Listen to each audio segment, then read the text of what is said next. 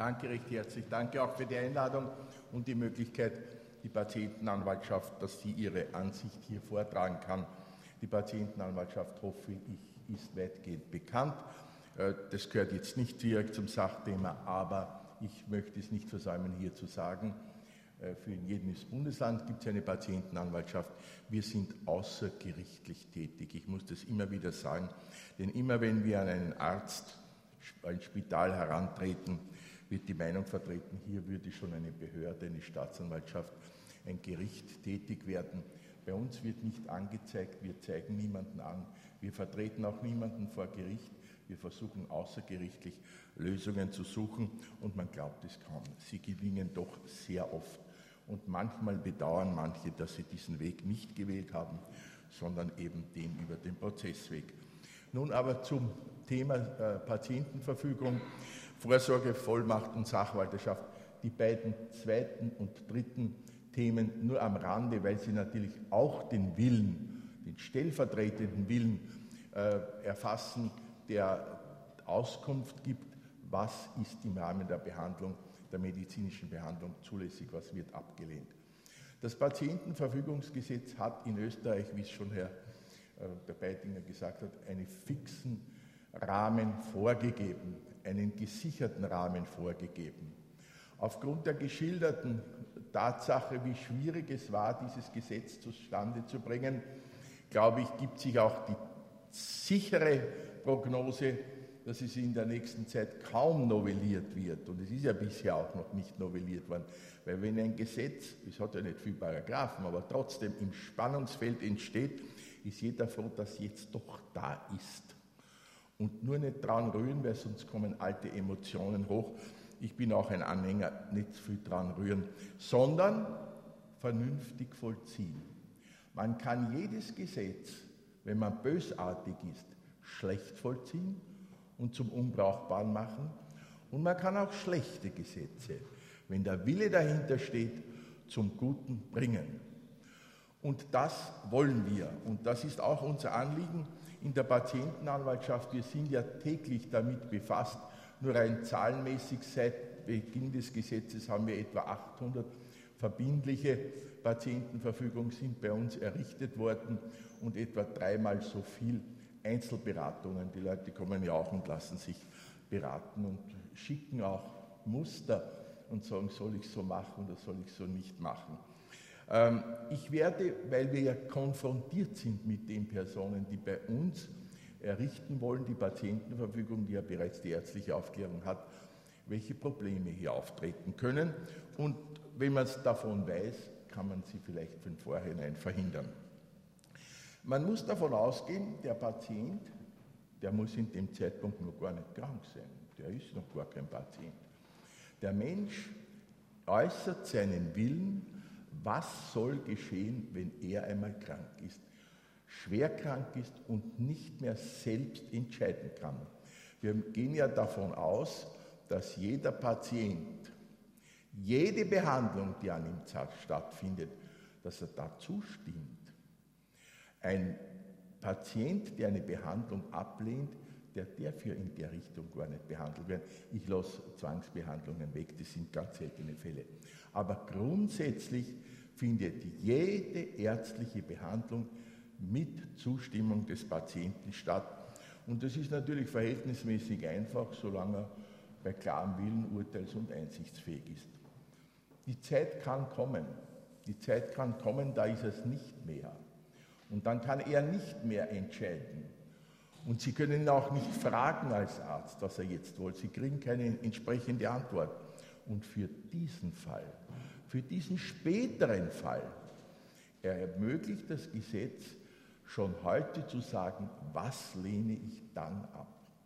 Natürlich ist das ein Spannungsverhältnis, weil in die momentane Situation muss nicht ident sein, gefühlsmäßig oder sonst, mit dem Zeitpunkt, wo die Patientenverfügung wirksam wird. Wirksam wird sie erst dann, wenn er also selbst nicht mehr entscheiden kann, dann wird zurückgegriffen, was er für, vorher gesagt hat.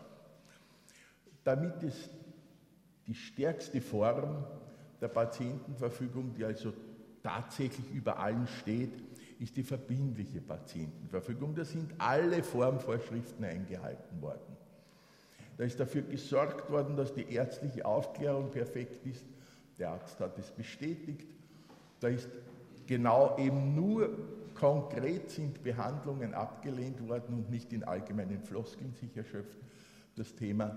Und dann ist eben noch errichtet worden bei einem, wie wir es gehört haben, Anwalt, Notar oder bei einem Juristen der Patientenanwaltschaft. Ich muss gleich, der Vorwurf trifft natürlich nicht die Wiener Anwaltschaft, weil wir machen, ich muss fast sagen, alles.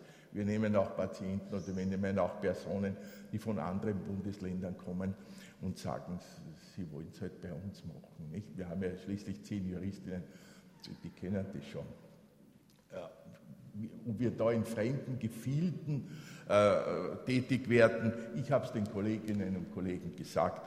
Sie haben also grundsätzlich nichts dagegen. Also wenn Leute nach Wien kommen und hier die Patientenverfügung errichten wollen, dann können sie es ohne weiteres, denn wir haben die nötigen Ressourcen. Es ist ja schwierig. Ich muss schon für die anderen Kollegen, die hier gewisse Hürden aufbauen, indem sie sagen, der muss also besonders finanziell schlecht gestellt sein, Rezepturen befreit. Die haben halt nicht die vielen Juristen. Oder wenn es gar keinen haben, kann man es überhaupt nicht dort errichten. Und das ist ja nicht unbedingt immer Voraussetzung eines Patientenanwalts, dass er Jurist ist. Und ich darf etwas Humoriges einfügen.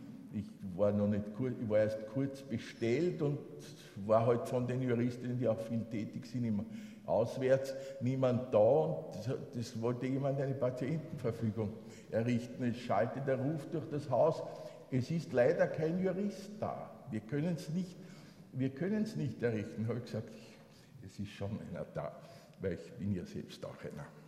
Aber es wird oft übersehen und es ist halt notwendig. Und die Ressourcen, und ich breche auch für die anderen Patientenanwälte eine Lanze, haben nicht diese Ressourcen. Und auch damit aber natürlich auch nicht diese tägliche Praxis. Die braucht man auch. Und wir haben, weil wir so viele haben, natürlich auch die Probleme in voller Länge. Und die möchte ich Ihnen jetzt sagen und vielleicht kann das bewirken, diese Probleme etwas zu reduzieren. Es beginnt damit, dass die Ärzte, nicht alle, damit einverstanden sind, eine solche Aufklärung zu machen. Jetzt kommen Patienten und sagen, bitte, wer macht mir denn die Aufklärung? Ich habe keinen Hausarzt, oder der Hausarzt sagt, so etwas Grausliches mache ich nicht. Helfen Sie mir. Äh, es ist kein Zwang. Ein Arzt ist nicht gezwungen, eine solche Aufklärung zu machen. Es steht also wirklich derjenige, der eine Patientenverfügung errichten will, und der hat sich schon viele Gedanken gemacht, vor dem Problem, dass er nicht den Arzt findet, der die Aufklärung gibt, die er meist schon hat. Also ich muss sagen, die Patienten, die da kommen, und es wird auch von den Ärzten dann bestätigt, die haben schon ein Wissen, welche Situationen sie beschreiben und welche, Situation, und welche Behandlungen sie ablehnen, weil sie es gesehen haben in der Familie, im Angehörigenkreis. Also die erste Hürde ist, den Arzt zu finden. Haben Sie einen Hausarzt? Okay, wenn er es macht, ist es schön. Aber wir haben leider immer wieder Anrufe, oder die haben das nicht. Wir können keinen Arzt zur Verfügung stellen, die Patientenanwaltschaft. Natürlich haben wir Vertrauensärzte, aber so geht das nicht. Wir verweisen an die Ärztekammer. Ich darf auch hier ein bisschen geschichtlich erwähnen, die Ärztekammer hatte ursprünglich auf ihrer Homepage eine Liste von Ärzten, die bereit war, angeblich bereit waren, ein so ein Aufklärungsgespräch zu machen. Diese Liste ist von der Homepage weggekommen. Ähm, angeblich wurden dort zu viel hin. Jeder, der an einem Seminar teilgenommen hat, ist gleich hineingeschrieben worden. Das bedeutet ja nicht, wenn ich ein Seminar gehe, dass ich auch das machen will. Es gibt keine neue Liste, obwohl wir gehofft hatten und es gesagt wurde, es gibt keine neue Liste. Allerdings, und ich muss das bestätigen, so ist es auch, es ist uns gesagt worden, wenn wir bei der Ärztekammer anrufen, werden uns mindestens zwei Ärzte, Ärztinnen des Bezirks, wo der Patient wohnt, gesagt, wir können es ihm dann sagen, damit er also diese ärztliche Aufklärung bekommt. Und ich bin wieder in den Niederungen des täglichen Lebens. Jetzt sagen wir ihm die, die zwei Ärzte oder Ärztinnen, deren Namen wir also bekannt bekommen haben. Und dann stellt sich heraus, der eine sagt, so der Patient schildert uns das und das kann man ihm durchaus glauben, sagt, bitte, also vor drei Monaten habe ich keine Zeit. Oder er sagt, wissen Sie, okay, ich mache das schon, aber ich nehme meinen Anwalt gleich mit dazu. Der soll sich gleich dazusetzen, ich weiß schon nicht warum, und den zahlen sie auch gleich mit. Und die Tatsache, dass es etwas kostet, war am Anfang eine Schwierigkeit für Patienten, die gewohnt sind, im Gesundheitsbereich alles zu bekommen, ohne bezahlen zu müssen. Und sie waren überrascht, dass sie für diese ärztliche Aufklärung, nicht für die Beziehung des Anwalts, sondern für diese ärztliche Aufklärung etwas bezahlen müssen. Die Ärztekammer hat einen Vorschlag gemacht, dass man etwas, etwa so zu bezahlen hätte. Ich glaube 120 Euro für eine halbe Stunde. Ähm, aber nunmehr sehen das die Patienten ein. Das ist ja kein, keine Behandlung, dass er gesund wird. Nicht? Also das, das, kriegt, das muss man ihm halt dann rüberbringen, weil das sagt ihm ja sonst niemand. Er regt sich nur bei uns auf, dass er zahlen muss. Also das erste Problem, Ärzte, die also bereit sind, so etwas zu machen und wirklich zu machen, das, glaube ich, gehört überwunden und, und gehört möglichst abgedrängt.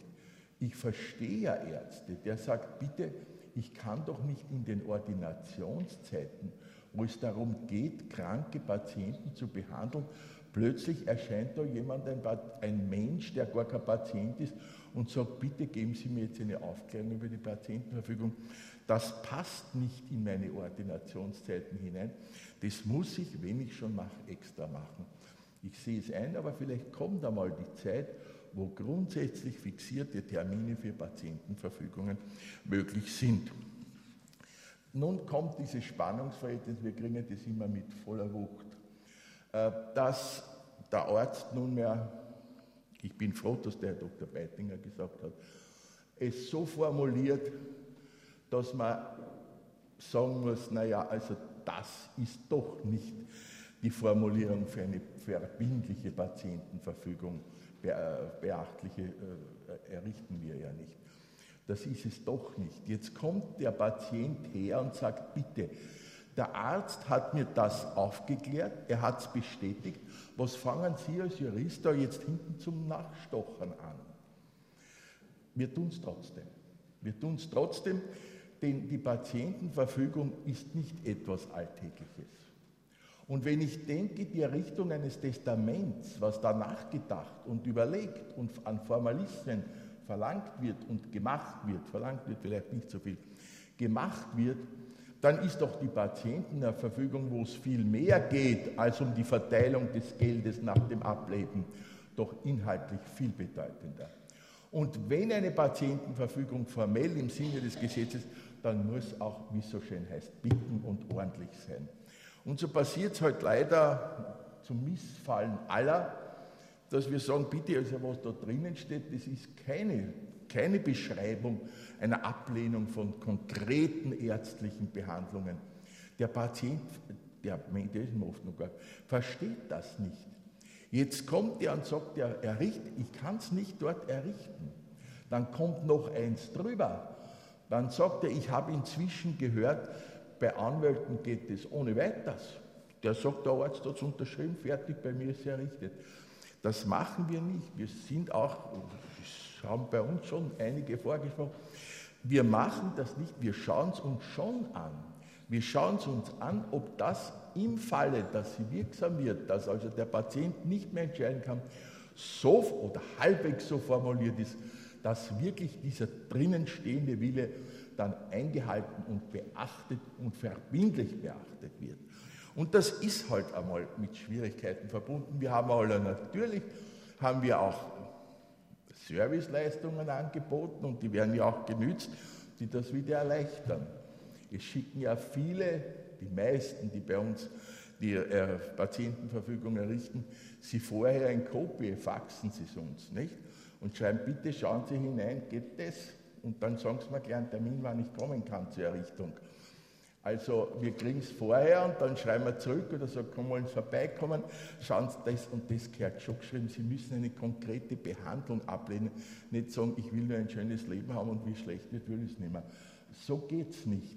Und äh, durch diese Serviceleistung kommen dann die Leute und das akzeptieren sie dann auch. Und das muss ich schon sagen. Ich weiß zwar nicht, wie es wirkt am Krankenbett oder auf dem wirklich am Totenbett, wenn die eine äh, Patientenverfügung errichtet haben bei uns und die Errichtung ist fertig, eigentlich gehen die alle erleichtert weg. Man hat so das Gefühl, die Menschen, für den Menschen ist jetzt eine Entscheidung gefallen, wie eine Last, die er mit sich herumgetragen hat. Ich danke, so ist es jetzt. Das also zur Problematik bis es dazu kommt, dass bei unseren Patientenverfügungen errichtet bei den Patientenanwaltschaften sind ja gratis, sind ja äh, sind also kostenlos. Mache aber deshalb keine Werbung, wir haben genug. Das nächste Problem, das kommt, ist leider, leider, und das, das bewegt natürlich auch Patienten, ja, der Herr Doktor, der muss nicht nach dem forschen. Das Spital muss nicht, wenn es soweit ist, dass ich nicht entscheiden kann, forschen irgendwo, ob eine Patientenverfügung vorhanden ist. Auch und was viele hofften, ist nicht eingetreten. Es gibt kein zentrales Register. Es gibt ein Register der Rechtsanwälte, es gibt ein Register der Notare, und bei uns kann man es jederzeit natürlich auch abfragen, Namen und errichtete Patientenverfügung. Dieses fehlende Register auf der einen Seite, also die leichte Zugriffsmöglichkeit zur Beantwortung der Frage, ist eines beantwortet worden, ist eine errichtet worden oder nicht, fehlt. Es ist angeblich, ich war ja damals nicht dabei, davon gesprochen worden, es soll eines gemacht werden, es wird immer davon gesprochen. Man soll es auf der E-Card drauf tun, da drauf ist sicher nicht, und ist nur der Schlüssel, dass man es wo findet. Es ist nicht der Fall. Der Patient, und das muss man ihm immer sagen, hat selbst zu sorgen, hat selbst zu sorgen, dass in dem Fall, wo die Patientenverfügung wirksam ist, sie auch dort präsentiert wird, wo sie hingehört, nämlich beim behandelnden Arzt. Ähm, die meisten haben ja Vertrauenspersonen, führen sie auch hinein. Wir geben ihnen so Kärtchen, die sind ja lauter Hilfsmittel, wo man halt findet, aha, dort und dort ist eines. Ähm, auch Rettungsgesellschaften haben gewisse äh, Verbindungen und könnten abfragen. Aber wir müssen davon ausgehen, der Inhalt einer Patientenverfügung ist eine Bringschuld, das muss hingebracht werden und nicht eine Hohlschuld, es muss nicht der Arzt forschen, suchen, ob eine Patientenverfügung errichtet ist. Das Ministerium hat ja, so wie es das Parlament aufgetragen hat, eine herrliche Evaluierung vorgenommen, Justiz- und Gesundheitsministerium, ähm, und hat das als das beste System aller bezeichnet. Oh Gott, ich will gar nicht widersprechen. Aber wie halt bei allen Evaluierungen, es wird ja nicht an die Niederungen des täglichen Lebens so gedacht. Kein Mensch hat bei dieser Evaluierung oder wenn es darum geht, jetzt gesagt, jetzt kommen die Ersten zur, äh, zur Erneuerung einer Patientenverfügung. Denn nach fünf Jahren, falls es nicht kürzer gesetzt hat, erlischt die Verbindlichkeit einer verbindlichen Patientenverfügung. Sie wird dann beachtlich, aber nach diesen schönen Worten, wie beachtlich eh gut ist, die macht das gar nicht so viel. Sie verliert ihre Verbindlichkeit nach fünf Jahren. Wenn natürlich der Fall eingetreten ist, das steht leider in unserer Belehrung nicht drinnen und wir es missverstanden, wenn er in den fünf Jahren natürlich entscheidungs- und urteilsfähig geworden ist, also der Fall eingetreten ist, dass die wirksam ist, dann gilt es natürlich über diese fünf Jahre hinaus, solange bis er, bis er eben wieder entscheidungsfähig wird. Also die Frist ist nur, wenn er in den fünf Jahren oder nach fünf Jahren nur voll entscheidungsfähig ist. Jetzt will er es erneuern. Ich sehe ja schon, was auf uns zukommt. Zollen, er braucht noch einmal eine ärztliche Beratung. Also dieser Preis ist aufzubringen. Nachdem es aber eh sonst bei uns gratis ist, sage ich, und ich vertrete das überall und auch bei den Kollegen, und Sie haben mir zugestimmt, sind wir keine Freunde einer bloßen Erneuerung. die ja nur drinsteht, da sagt, das, was ich seinerzeit gemacht habe, das will ich weiterhaben.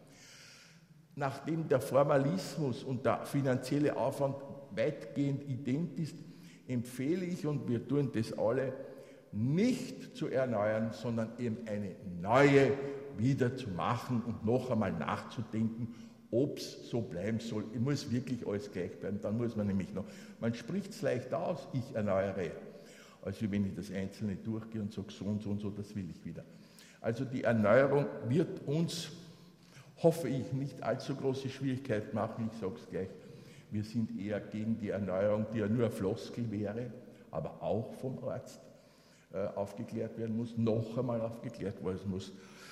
Naja, also das sind die Probleme, die uns heranstehen.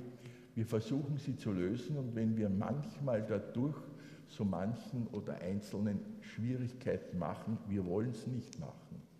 Aber sie sind halt da, damit es endlich zu einer verbindlichen Patientenverfügung kommt, die ja nur dadurch letztlich verbindlich wird, dass sie auch bei uns errichtet wurde oder bei einem Notar oder einem Anwalt.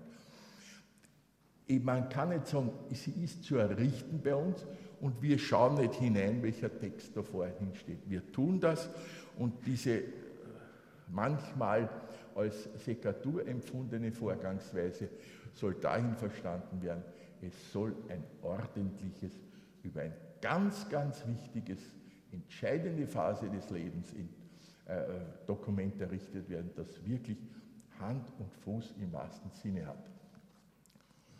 Ich hoffe also, die Patientenverfügung wird mit dem nötigen Willen aller so gemacht, vollzogen und eingehalten, wie es auch vom Gesetzgeber gewünscht wird. Die Tatsache einer Registrierung braucht keine Gesetzesänderung. Wenn man sich zu einem Register entscheidet, das halt Geld kostet, wo alle sich hineingeben, ist ja das kein Problem. Gedanken dazu gibt es genug, man braucht dazu keinen Gesetz, äh, keine Gesetzesänderung. Und ich glaube auch bei allem Optimismus, ich, ich, ich, eine Novelle angesichts der vorangehenden Spannungen ist eher kritisch. Ich glaube, ich habe schon fast überschritten. Ich darf nur sagen, die Vorsorgevollmacht und die Sachwalterschaft sind natürlich Fälle, wo keine Patientenverfügung vorliegt. Es aber trotzdem die Frage zu beantworten ist, was ist zu tun mit dem. Also hier gibt es auch Dinge, äh, wo ich sagen muss, den Ärzten fehlt leichter die Entscheidung als die, die Probleme, die dann herangetragen es gibt äh, Angehörige, die zu Sachwaltern bestellt wurden. Das ist ja okay, das soll ja auch so sein. Die haben zuerst einmal schon ein Problem zu sagen, ich will, dass meine Mutter besachwaltert wird, obwohl das schon hundertmal notwendig wird. Jetzt sagt das nicht, jetzt wird es von anderer Seite angeordnet und dann wird ein Fremder als Sachwalter bestellt. Ja, warum haben Sie sich nicht bemüht? Ja, ich will ja nicht, dass meine Mutter, Sie kennen das Wort, entmündigt wird. Wenn aber jetzt ist, dann sollten doch Sie als nächste Angehörige, also gut, vielleicht bestellt mit mühsam das Gericht um, aber wenn der andere in Ordnung ist, wird ja nicht umbestellt. Jetzt wissen die natürlich lang über viele Jahre, was ihr Mündel, wenn ich so sagen darf, nicht will an medizinischer Behandlung in der Endphase, da kommen Leute, sagen, die hat mir hundertmal gesagt, 40 Jahre sind wir zusammen, hat gesagt, sie will nicht eine Becksonde gesetzt haben. Jetzt ist soweit, jetzt werde ich gefragt. Ich sage natürlich nein. Und jetzt kommt Ich habe geglaubt, damit ist das abgeschlossen. Nein, nein, jetzt läuft die Maschinerie bei Gericht, ob ich nicht zum Nachteil, also nicht zum Wohle der Patientin handelt. Und wenn ich das nur sehe unter dem Aspekt der Lebensverlängerung, handelt die natürlich nicht zum Wohle. Und dann werde ich abgesetzt und beseitigt. Und in Wirklichkeit will ich doch nur etwas durchsetzen, was wir schon jahrelang wir besprochen hatten. Eine furchtbare Situation. Eine wirklich schreckliche Situation. Wir können da schwer eingreifen. Ja gut, selbst wenn ich mit dem Kollegen rede und sage, der, der Richter, der da entscheidet, der holt dann ein Gutachten ein und die sagen, die Beckshund ist trotzdem gut. Mit viel Mühe, mit viel Mühe können Einzelfälle doch hingebracht, der verständnisvoll das doch akzeptiert. Also ich finde äh, diese Bestimmung, dass äh, bei ein, äh, befohl ein Sachwalter noch dazu bei schweren Eingriffen die Zustimmung des Gerichts braucht. Äh, das ist ein etwas überzogenes Ding. Und die, eine schöne Gesetzesbestimmung, die auch kaum zum Vollzug kommt, ist die, wenn ein Sachwalter zustimmt, ja zu einer einschneidenden Operation. Der Herr Doktor hat mir schon gesagt, alles ist vorbereitet, natürlich stimme ich zu, aber es ist ein schwerer Eingriff, ein nachhaltiger Eingriff. Und da steht im Gesetz, da braucht man noch eine zweite ärztliche Meinung eines, dritten, eines anderen Arztes, der sagt, es ist wirklich gut und notwendig. Wo finde ich denn den? Im selben Krankenhaus nicht, weil das wird grundsätzlich in Wien abgelehnt. Jetzt muss der irgendwo hinpilgern, der Sachwalter, also wenn es ein Angehöriger ist, ist das überhaupt, hinpilgern und einen Arzt suchen, der sagt, bitte, der eine Arzt sagt schon, der übermorgen wäre schon die Operation fällig, gehen Sie, schauen Sie sich da an und so bestätigen Sie das. Ich finde, das ist nicht gut, das ist nicht gut gewählt, das sollte erleichtert werden. Und die andere Variante steht ja im, auch im Gesetz. Stattdessen könnte ja das Gericht zustimmen. Und wenn man dem äh, Patienten sagt, schauen, vielleicht geht es, man sagt es ja nicht mehr, weil man weiß, dass es nicht eintritt, gehen Sie zu Gericht, brauchen Sie keinen zweiten Arzt, das Gericht ersetzt die Zustimmung. Was macht der Kollege, weil ich lange genug auch in der Branche tätig war? Der sagt, na, Sie wissen doch eh, im Gesetz steht es doch viel leichter. Suchen Sie einen zweiten Arzt, brauchen Sie mich nicht. Ich habe die Arbeit. Und, und so wird der Patient, also nicht der Patient, sondern der Sachwalter in kritischen Situationen im Kreis geschickt und versteht das nicht. Und daher unsere Empfehlung immer, wenn Sie eine Sachwalterverfügung machen, also wenn Sie sagen, der oder derjenige soll man, dann machen Sie auch eine Patientenverfügung, weil dann braucht man niemanden mehr. Bei einer verbindlichen Patientenverfügung steht klipp und klar drinnen, was nicht zu tun ist. Und das muss eingehalten werden. Und das wird von niemandem überprüft, rechtlich, ob der jetzt das wollte oder nicht wollte. Allerdings, wie der Herr Dr. ja hingewiesen hat, ist der Widerruf allzu leicht und nicht registrierbar. Und das ist sicher eine Schwachstelle oder vielleicht auch doch nicht, ich weiß es nicht. Aber die Praxis zeigt, ich will nicht in den großen Jubel einstimmen, der die Berichte der Ministerien gebracht hat, weil äh, die Niederungen, wenn man sich mit den äh, Personen befasst, sind doch, das tägliche Leben ist doch manchmal anders. Aber ich muss sagen, jeder, der noch eine Patientenverfügung errichtet hat bei uns, ist wirklich, ich wiederhole mich, erleichtert und frohen Herzens weggegangen. Nicht gedrückt, jetzt habe ich für meine Endphase etwas geregelt, sondern nein, ich habe eine Entscheidung getroffen und ich freue mich, dass die jetzt errichtet ist und gilt für den Fall, dass ich mich selbst nicht mehr äußern kann.